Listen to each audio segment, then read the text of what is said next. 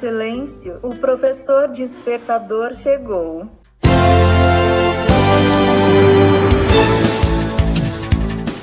Olá, eu sou o professor Diante Vasconcelos e estou aqui para mais um podcast.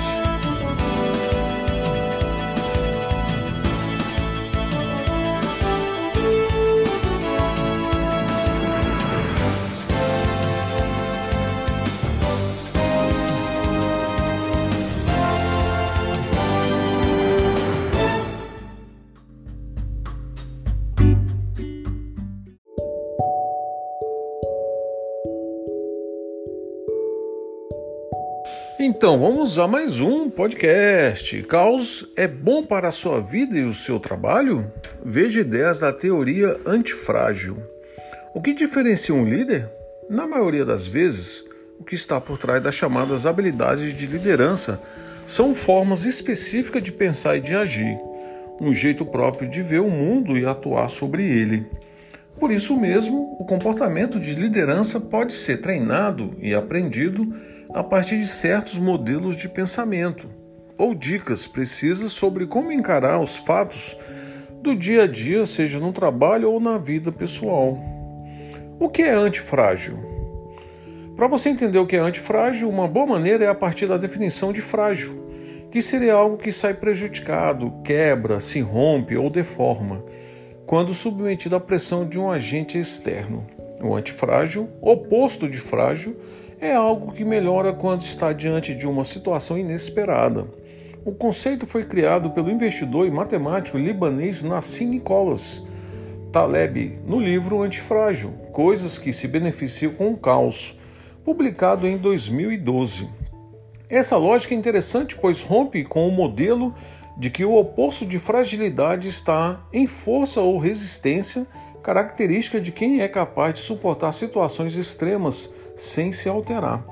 Ao buscar somente essas duas características, você não irá melhorar com o caos, permanecendo no mesmo estado em que está. No argumento de Taleb, dizer que algo resistente é oposto de frágil é como dizer que neutro é o oposto de negativo. Por outro lado, se você optar pelo caminho do antifrágil, irá enfrentar os eventos adversos de frente e se aperfeiçoará diante deles. Dessa forma, para poder crescer pessoal e profissionalmente, você não deve evitar o caos. Crescimento pós-traumático. Isso mesmo. Esquivar-se e proteger-se de ataques ou mudanças bruscas pode parecer um caminho seguro, mas não é a melhor opção para o seu desenvolvimento. Se você fizer isso, vai acabar camuflando as suas vulnerabilidades quando o verdadeiro líder precisa reconhecê-las e trabalhar para aperfeiçoá-las. Assim, adiar uma crise não é uma boa ideia. Sem a aleatoriedade, caos, desordem e estresse, o antifrágil não tem como aprender, esforçar-se, melhorar e evoluir. Segundo o autor, há muitas coisas que vieram do estresse Porém, damos mais atenção ao que já conhecido o estresse pós-traumático e falamos pouco sobre o crescimento pós-traumático.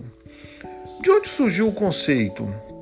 Taleb, professor de riscos do Instituto Politécnico da Universidade de Nova York, é considerado um dos maiores especialistas no planeta em mercado financeiro, indústria repleta de incertezas e fragilidades.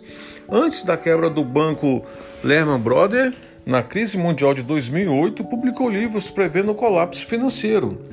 Ele costuma chamar de crises de cisne negros os grandes acontecimentos que não podem ser previstos e que trazem reflexos enormes no mercado.